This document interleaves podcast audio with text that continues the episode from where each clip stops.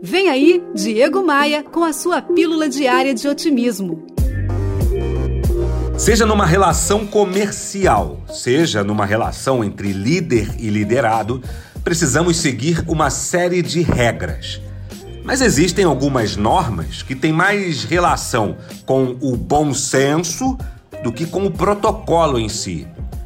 Por exemplo, escrever mensagens com cobranças para um funcionário, para um parceiro, às 5 e meia da manhã é algo ofensivo, é algo desanimador. É, cobrar, cobrar, cobrar sem nunca parabenizar, sem nunca reconhecer o esforço é ainda mais desmotivador. Aí outra coisa, também não adianta toda vez somente parabenizar as pessoas com um tapinha nas costas. Estabelecer recompensas motivadoras, não necessariamente monetárias, é uma emergência para a sobrevivência das empresas. Siga regras, mas tenha bom senso. Pegou a visão? Vem comigo. Bora voar. Bora voar?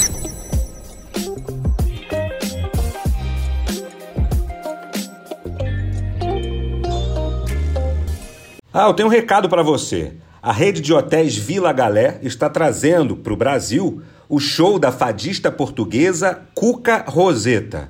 Todos os hotéis Vila Galé no Brasil inteiro receberão esse show e eu estarei lá no Vila Galé, Rio de Janeiro, no dia 4 de maio, para prestigiar essa fadista incrível.